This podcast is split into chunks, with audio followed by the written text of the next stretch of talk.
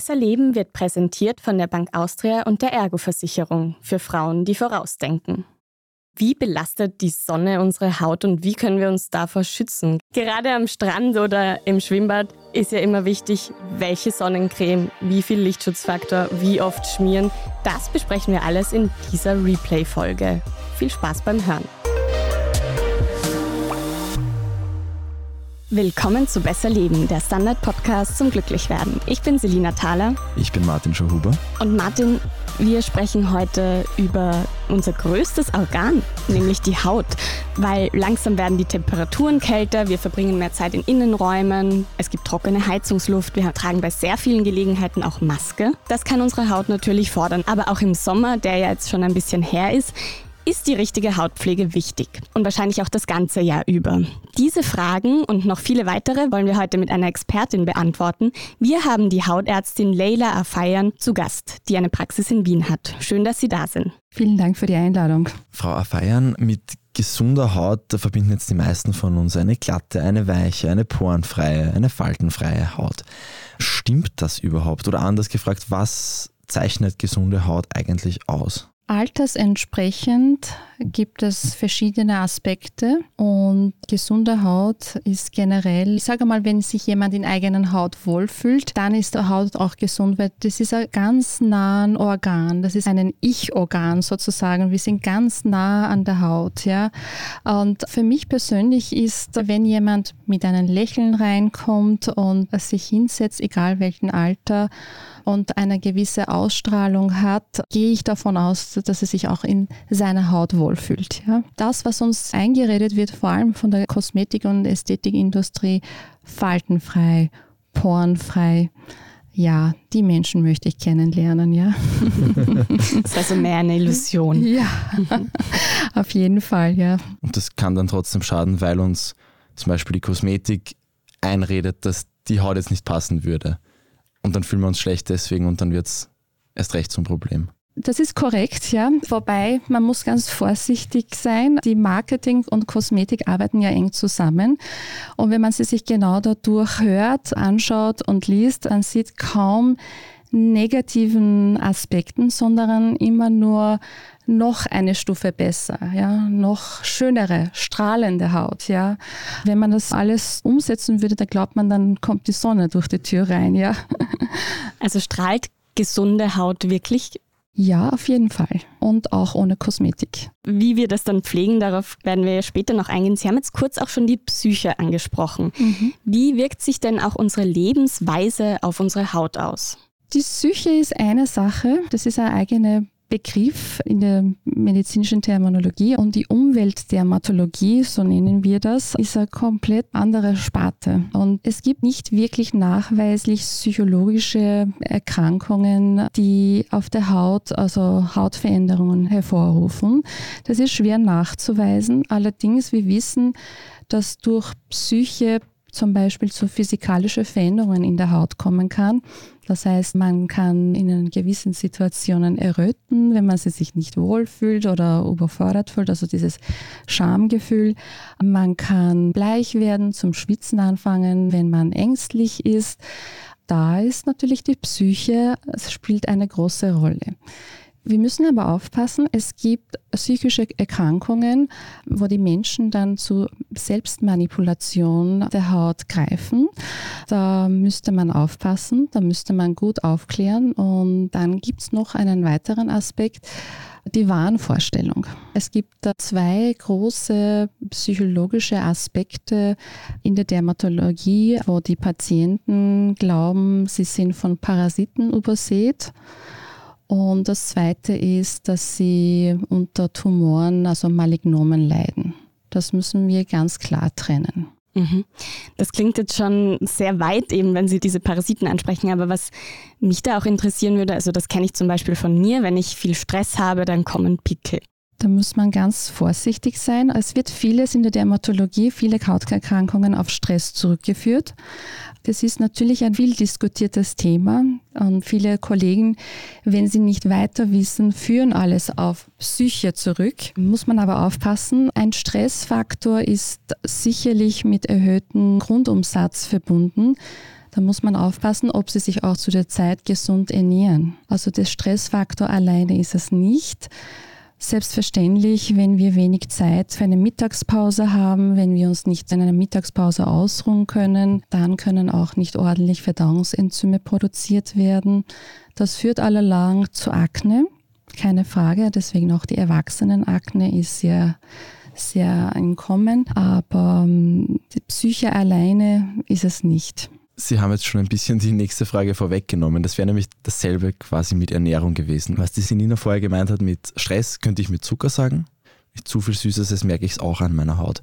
Was sollte man denn da vermeiden, wenn man seiner Haut Gutes tun will? Wenn wir jetzt von Aknehaut sprechen, also wenn wir von pickelfreien Haut sprechen, man hat ja bis vor ein paar Jahren gemeint, dass die Ernährung nicht wirklich viel Einfluss auf Akne nimmt. Das hat man jetzt äh, nachgewiesen. Es gibt sehr wohl Lebensmittel, die Akne fördernd sind wie Milch, Milchprodukte, Sojamilch auch gehört dazu. Das Einzige, was gehen würde, wäre Mandelmilch. Zucker natürlich, Alkohol. Alkohol wird in Zucker umgewandelt. Schokolade, rotes Fleisch, Fertigprodukte, da muss man aufpassen, da ist sehr viel Fett und Zucker beinhaltet, damit das haltbar gemacht werden kann. Proteinshakes, wenn man trainieren geht, ja, das ist alles geballte Information und Wachstumssignale. Und diese Wachstumssignale im Erwachsenenalter führen sie zu Talgeoberproduktion. Und es kommt zu diesen unter Anführungszeichen Gesetz unreine Haut oder die Pickeln oder die Akne vulgaris. Ja. Sie haben eingangs auch kurz über die Umwelteinflüsse gesprochen. Können jetzt zum Beispiel, wenn wir uns viel auf der Straße bewegen und da auch Schadstoffe in der Luft sind, kann auch das unsere Haut belasten? Ich persönlich meine ja. Es kann diese Schadstoffe, allein schon einmal die Mikropartikel können sich auf, auf eine Haut setzen, Poren bedecken. Je älter wir werden, desto weniger kann sich die Haut regenerieren, die Hautschichten abstoßen. Dadurch kann es natürlich zu Unreinheiten auch kommen, keine Frage. Gibt es sonst irgendwelche Faktoren, bei denen man aufmerksam sein sollte, die unsere Haut belasten? Die Sonne.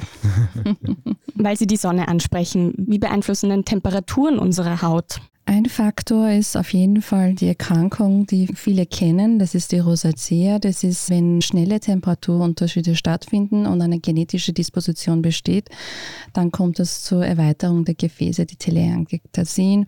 Und das kann bis zur Bildung von Papeln im Gesicht, ein äh, Missempfinden wie Brennen einhergehen. Das ist einmal ein Aspekt. Zu kalte Temperaturen, nur mit Wind, so wie wir es hier in Wien haben, kann es natürlich zu Trockenheit der Haut führen. Wichtig wäre die richtige Pflege dann im Sommer oder auch im Winter. Also wenn wir von heißen Sommertagen sprechen, ist es jeden Fall in die richtige Galenik, die Feuchtigkeit in der Haut wieder zurückzuführen. Ja. Wie schaut da die ideale Pflege aus? Gibt es da jetzt dann Unterschiede zwischen Sommer und Winter?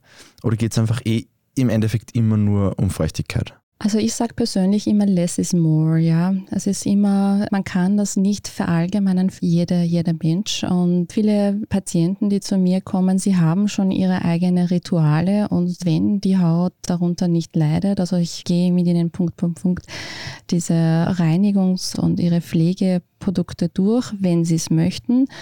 Wenn es nicht zu viel ist, ich sage immer never change a running system. Wenn es zu viel ist, dann zeigt der Haut eigentlich durch periorale Dermatitis, dass es zu viel ist für die Haut. Haben Sie da ein Beispiel, wie man diese Dermatitis erkennt? Das sind kleine Pappeln um den Mund herum, ja. Das gab es früher die Bezeichnung Stewardessenerkrankung, weil man sehr oft sich geschminkt hat und wieder abgeschminkt hat. Und das betrifft aber mittlerweile breiten Schicht der Bevölkerung, vor allem die Damen, weil sie sich auf diese Kosmetikindustrie komplett verlassen und sagen, ja, ich wurde dort beraten von meinem Kosmetiker oder in der Apotheke und ich habe dies und jenes Produkte bekommen. Und wenn sie dann ihre Taschen auspacken, dann sind mehr als zehn Produkte dabei. Und das tut der Haut bestimmt nichts Gutes. Die Haut ist übersät von Mikrobiata, das sind Bakterien, Pilze, die dienen auch zum Schutz der Haut.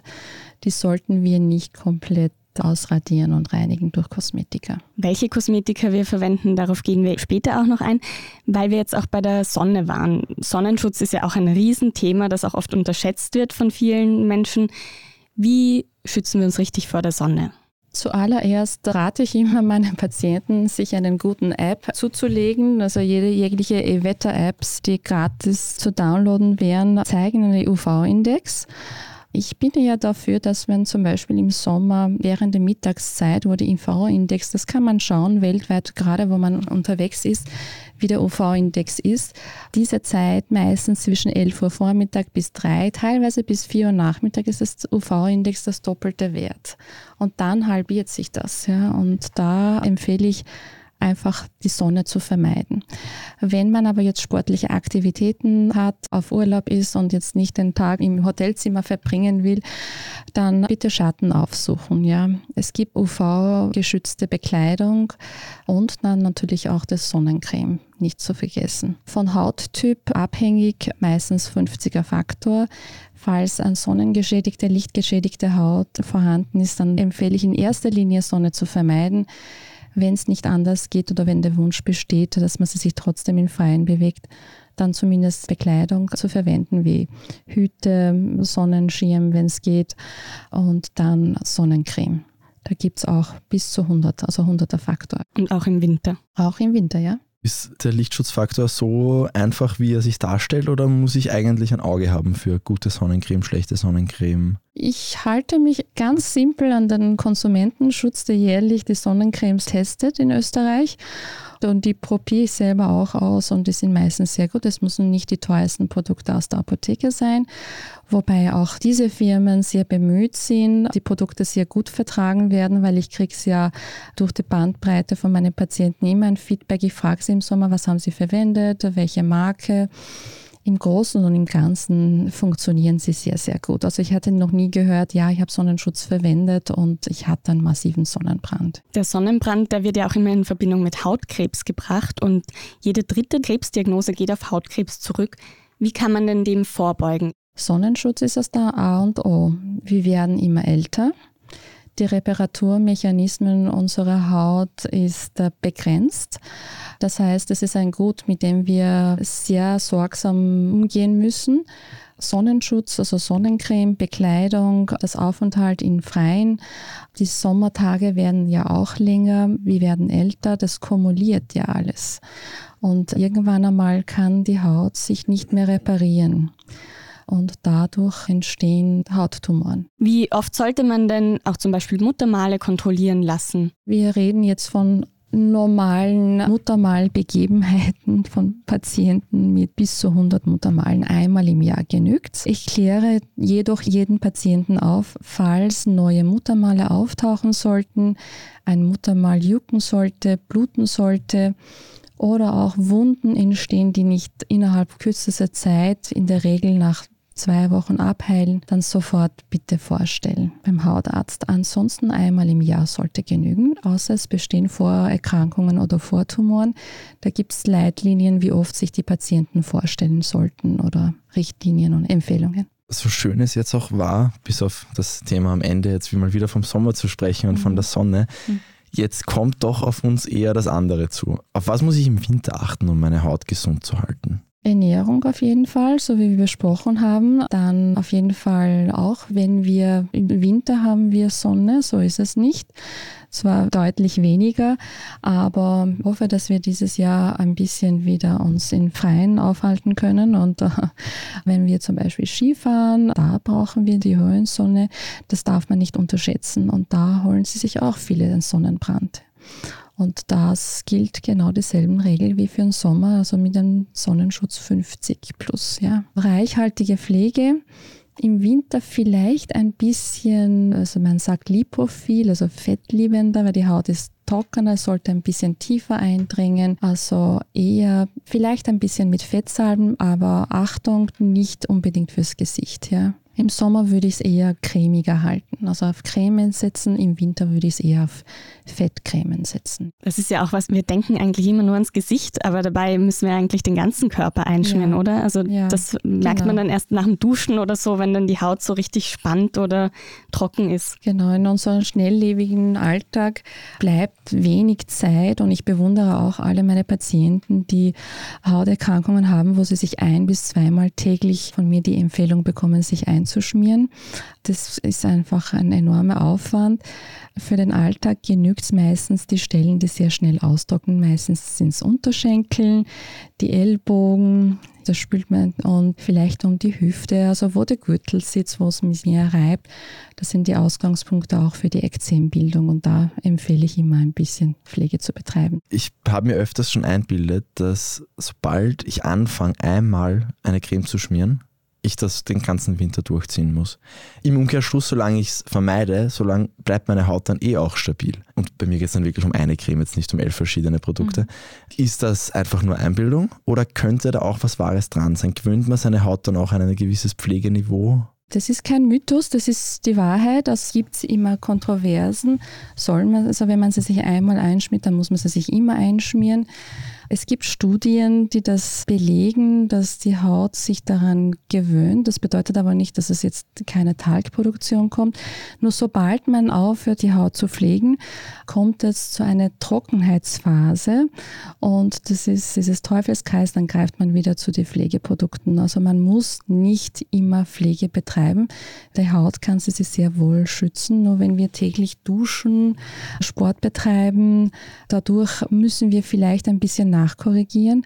Aber wenn die Haut sich trotz tägliches Duschverhalten wieder nachfettet, dann braucht man keine Pflege. Sie haben jetzt das tägliche Duschen angesprochen. Man liest immer wieder ganz unterschiedliche Ratschläge von Ja. Dermatologen und Dermatologinnen, wie oft man denn duschen sollte. So oft, wie man will. Okay.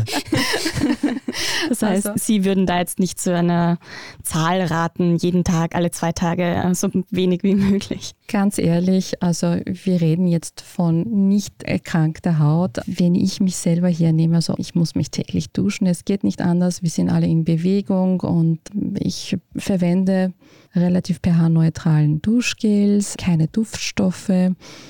Aufenthalt unter der Dusche natürlich versuche ich es kurz zu halten, aber dafür täglich. Wenn Hauterkrankungen vorhanden sind, wäre hauptsächlich Neurodermitis, also atopische Dermatitis. Vor allem bei Kindern empfiehlt man ein bis maximal zweimal in der Woche. Ja, das ist da, die Haut zu schützen, die Barriere zu schützen. Eine Verständnisfrage. Mhm. Meinen Sie die Menschen mit erkrankter Haut oder die Kinder, die nur ein bis zweimal pro Erkrankte? Haut und Kinder mit Neurodermitis. Okay. Ja. Wir machen jetzt kurz eine Werbepause.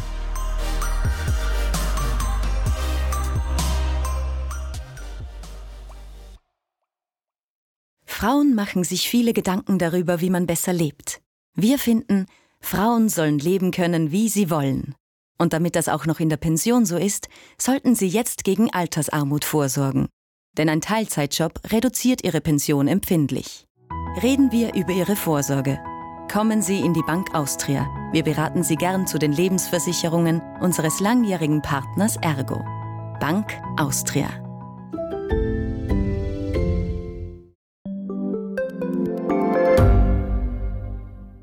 Ich bin Doris Prisching Und ich bin Michael Steingruber. Und gemeinsam sind wir Serienreif. Das ist der Standard-Podcast über die spannende Welt der Serien. Genau, bei uns erfahren Sie faszinierende Details über House of the Dragon und die Ringe der Macht. Und restlos alles über satanische Spiele in Stranger Things Wir widmen uns Seriengrößen von Obi-Wan Kenobi bis zu RuPaul, und zerlegen die neueste Marvel-Serie. wenn nötig. Serienreif, euer Streaming-Podcast, jeden zweiten Donnerstag eine neue Folge.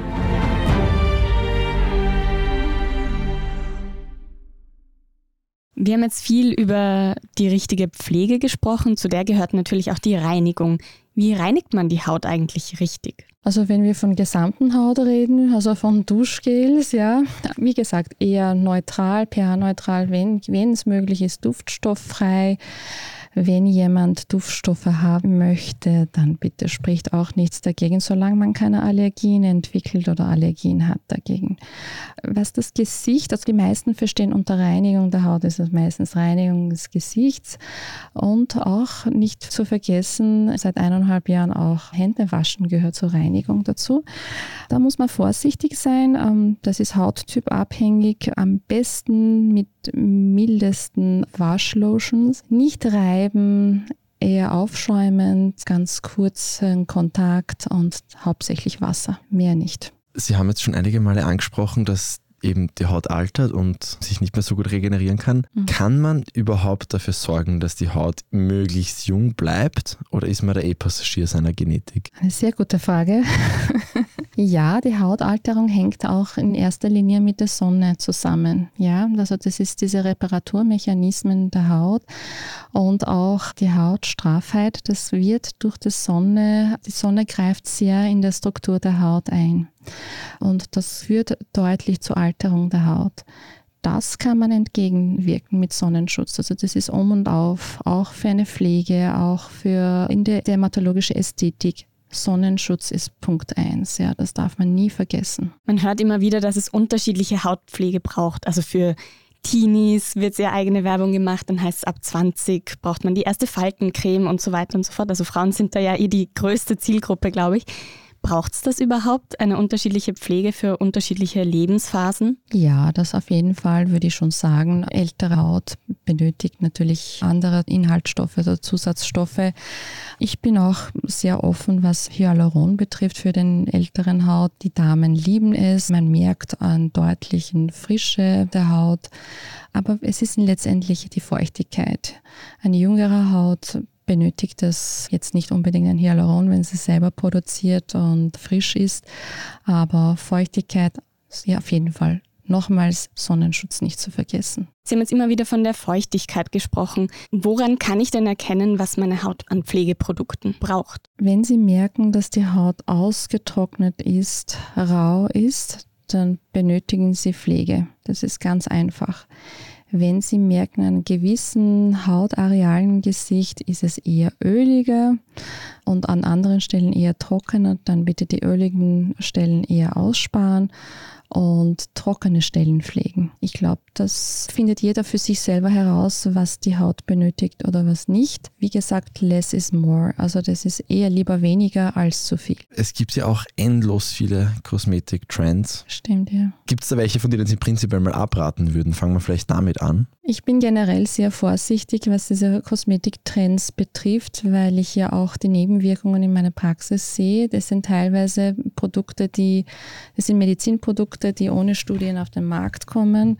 Da ist kein Arzt und vor allem das Publikum, die diese Produkte kauft, ist meistens zwischen 15 Jahren und 35 Jahren. Da ist kein Arzt, der sagt, okay, das ist jetzt ein Peeling-Produkt, aufpassen, nicht nachher in die Sonne gehen. Es steht immer klein gedruckt. Es ist zwar auf der Website diversen Kosmetikfirmen sehr wohl beschrieben und auch sehr genau, aber das Gehörte das kann man fast nicht ersetzen. Also da bin ich immer sehr, sehr vorsichtig. Wo ich auch sehr vorsichtig bin und immer die Patienten darauf hinweise, sind die Naturkosmetik mit vielen schönen Kräutern und Heilpflanzen. Da muss man sagen auch, dass es auch zu allergischen Reaktionen kommen kann. Man kann es jahrelang verwenden, es kann nichts passieren. Das ist die Sensibilisierungszeit und irgendwann einmal kann eine Allergie auftreten oder Personen, die sowieso zu Allergien neigen, sollten da eher vorsichtiger sein, ja. Ein Trend, der mir gerade überall reingespült wird, sind diese Säuren, also AHA, BHA, PHA. Ist da was dran? Sind die gut, sind die schlecht? Für diskrete Unreinheiten oder Sonnenschädigungen oder gerade ein leicht müde Haut, ja, spricht absolut nichts dagegen. Also ich habe es mir genau vor der Sendung noch einmal alles durchgelesen von ein, zwei Firmen, die jetzt derzeit sehr, sehr beliebt sind. Und ich sehe auch Feedback von meinen Patienten, dass sie diese Produkte kaufen und anwenden.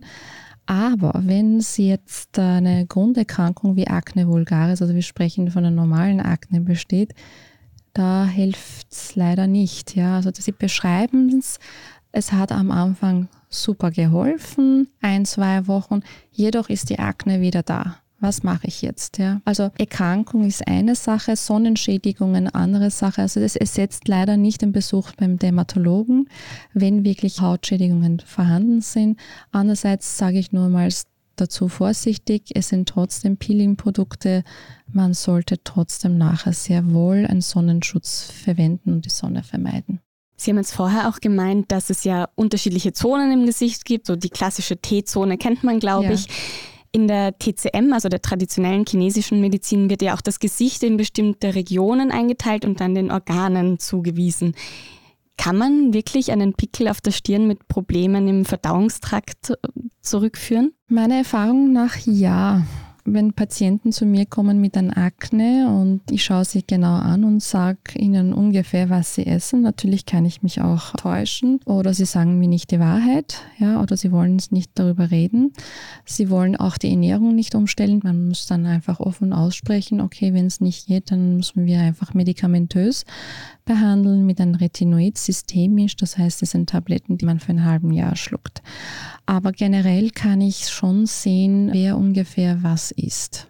Ja. Ließe sich das dann auch auf Probleme in anderen Organen ausdehnen? Weil ich glaube, die TCM, das sind ja nochmal, weiß ich nicht, die Nieren oder. Leber sieht man, glaube ich, auch, oder? Nieren und unter den Augen ist das doch, glaube ich. Genau, meine Mama sagt auch immer, wenn irgendjemand wirklich gelb unterlegte Augen hat, ui, der hat Nierenprobleme weiß jetzt nicht, ob das jetzt unter die Haut fallen würde. Da muss man vorsichtig sein. Also Lebererkrankungen können zu Gelbes klären. Also führen Niere, Nierenproblematik kann zu Schwellungen unter den Augen führen, können aber auch andere Ursachen vorhanden sein. Da wäre ich ein bisschen vorsichtig. Da müsste man genauestens nachfragen. Also das ist allein mit Blickdiagnose ist es nicht getan. Wir haben jetzt unheimlich viele Punkte angesprochen, wie man die Haut pflegen kann. Jetzt gibt es natürlich auch noch eben diesen psychischen Aspekt, dass sich Menschen mit unreiner Haut zum Beispiel auch stigmatisiert fühlen, weil ihnen irgendwie zugeschrieben wird, sie sind unrein. Wie geht man denn damit um? Haben Sie da einen Tipp aus Ihrer Praxis?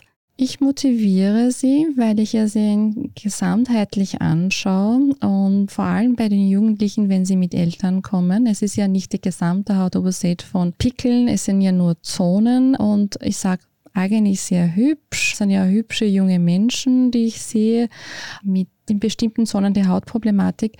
Und man muss sie aufklären. Das bedeutet nicht, dass sie unrein sind. Ja, das ist eine Erkrankung, das kann man behandeln, das kann man korrigieren, aber das ändert nicht an ihrer Menschlichkeit oder an ihrer Schönheit. Das darf man auch nicht vergessen. Und das versuche ich auch Eltern näher zu bringen, wie schön eigentlich ihre Kinder sind, auch wenn sie Pickeln auf der Stirn haben oder der Rücken voll ist mit Pickeln. Ja, das ist eine Aufklärung, sollte eine familiäre Aufklärung sein, weil das ist ganz, ganz wichtig, wie die Eltern vor allem mit den Kindern und Jugendlichen in diesem Alter äh, umgehen, weil das bleibt dann ein Leben lang hängen.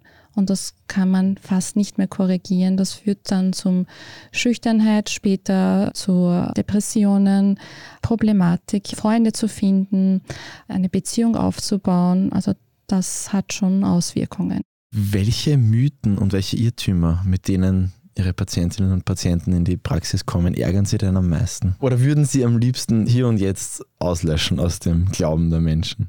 Also ärgern tue ich mich nicht, ganz ehrlich. Ich ärgere mich, wenn es von Kollegen, die Patienten die Diagnose bekommen haben, ja, das ist psychisch weil es einfach wissenschaftlich nicht nachgewiesen ist. Es gibt für jede Hautveränderung oder fast jede Hautveränderung oder Hauterkrankung, erstens gibt es eine Diagnose und es gibt eine Ursache, auch wenn die Ursache nicht bekannt ist. Ja, es gibt viele Hauterkrankungen, wo wir noch nicht genau wissen, wie sie entstehen aber man kann es nicht alles auf Psyche zurückführen. Das ist also ein ganz ein großen Aspekt, weil jeder, bevor sie sich dann überhaupt hinsetzen und sagen, ja, ich war psychisch gestresst und deswegen habe ich jetzt eine Hauterkrankung und ein Tumor, der sonnenbasiert ist und durch Sonnenkumulation, also Sonnenstunden zusammenkommt, hat mit der Psyche nichts zu tun. Also die Psyche ist nicht der Auslöser dieser Tumor, aber sehr wohl der Tumor kann das also psychische Belastung für den Menschen werden. Ja, das sind zwei große Unterschiede. Da ärgere ich mich teilweise, wenn die Patienten von anderen eingeredet werden, dass es psychische Probleme gibt, ja. Und deswegen die Hautveränderungen, ja. Da muss man ganz vorsichtig sein. Eine letzte Frage zu den Mythen oder ich weiß nicht, ob es ein Mythos ist, aber jetzt mit den Masken heißt ja immer, das macht unsere Haut schlecht, weil die zu wenig atmet. Stimmt das? Atmet, weiß ich nicht, muss ich ganz ehrlich sagen, ich passe. ja, das müssten die Wissenschaftler, also vielleicht gibt es auch Studien, da bin ich jetzt ehrlich gesagt überfragt. Aber was ich sehe, ist die Maskakne, so habe ich das genannt, und auch andere Kollegen. Also es kommt sehr wohl zu Unreinheiten, unter Anführungszeichen, also Bildung von Akne um, um den Mundpartie, vor allem im Kinnbereich und auch diese periorale Dermatitis, wo es mit Reiben zu tun hat. Also wenn diese Maske dauernd reibt, das ist ein nasses, feuchtes Milieu, die entsteht. Und wenn man schon überkorrigiert und immer wieder reinigt und dann noch die Maske hat, also wenn der Hautschicht nicht gegeben ist, dann kann es sehr wohl zu einer Veränderung der Haut kommen, ja. Es gibt einen neuen Trend, diese Hautveränderungen, ja, um den Mundpartie, also diese periorale Dermatitis und auch Akne in diesen Arealen, sehe ich sehr oft. Und auch bakterielle Infektionen. Hilft es da, wenn man öfters die Maske tauscht? Zumindest gegen die bakteriellen Infektionen vielleicht? Die Schutzschicht der Haut ist geschädigt und diese Bakterien können in die Tiefe drängen. Maske sollte natürlich wie vorgegeben gewechselt werden, keine Frage. Wenn sie sich vollsaugt, auf jeden Fall, auch wenn es jetzt nach ein, zwei Stunden ist, also man muss nicht die vier Stunden abwarten, sollte man auf jeden Fall die Maske verändern. Auch aufpassen mit der Farben der Masken, weil viele Farben haben ja auch, zum Beispiel im Schwarz ist ja Nickel vorhanden. Das können ja auch allergische Reaktionen oder Sensibilisierungsreaktionen machen, also untypische unspezifische Hautveränderungen, die etwas jucken, die ein bisschen abschuppen. Da muss man dann genau aufklären. Also so färbige Masken, da rate ich eher ab davon, ja. Obwohl es im Trend ist. Ja, wieder was gelernt, an das ich überhaupt nicht gedacht hätte. Ja. ich bin gerade sehr froh, dass die weiße Maske ja. liegen wird und nicht die blaue. Viele Punkte, die man auf jeden Fall beachten kann, wenn es um die Haut geht. Danke für Ihre Expertise, Frau Afayan, und schön, dass Sie da waren. Sehr gerne und vielen Dank für die Einladung. Wenn ihr uns auch nächste Woche wieder hören wollt, dann abonniert uns einfach auf Apple Podcasts, auf Spotify und auch gerne auf kleineren Podcast-Apps. Wer uns werbefrei hören will und das noch nicht mitbekommen hat, man kann uns auf Apple Podcasts Premium jetzt auch abonnieren. Kostet ein bisschen was, dafür sind wir dann werbefrei und wir freuen uns sehr über die Unterstützung. Und wer etwas zu einem speziellen Thema gerne wissen möchte, die oder der kann uns gerne ein E-Mail schicken mit Themenvorschlägen an besserleben.derstandard.at. Sonstiges Feedback natürlich immer willkommen. Das war Besser Leben, der Standard-Podcast zum Glücklichwerden. Baba. Und bis nächste Woche.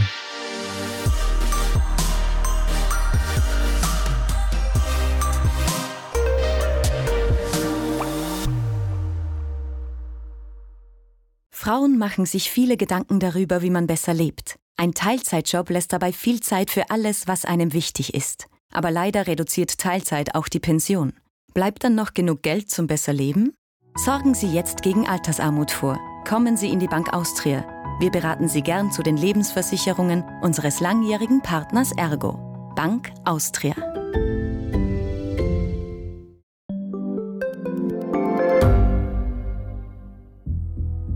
Was ich nicht nachvollziehen kann, ist, warum an jedem Unrecht immer ich schuld sein soll. Ein Korruptionsskandal jagt den anderen. Österreich hat in den letzten 30 Jahren viel über Klimaschutz gesprochen, aber zu wenig getan. Die Politik verschläft die Klimakrise. Die Behörden haben alles richtig gemacht. Fehler vergisst man, statt daraus zu lernen. So sind wir nicht. So ist Österreich einfach nicht. Aber wie ist Österreich dann? Das wollen wir bei Inside Austria herausfinden. Wir blicken auf die großen österreichischen Skandale. Von Ibiza bis Ischgl. Wir wollen wissen, wer dafür in der Politik die Verantwortung trägt. Und wir schauen genau hin, wo Österreich über seine Grenzen hinaus mitmischt. Vom Wirecard-Skandal bis zum Ukraine-Krieg. Das ist Inside Austria von Standard und Spiegel. Jeden Samstag eine neue Folge, überall, wo es Podcasts gibt.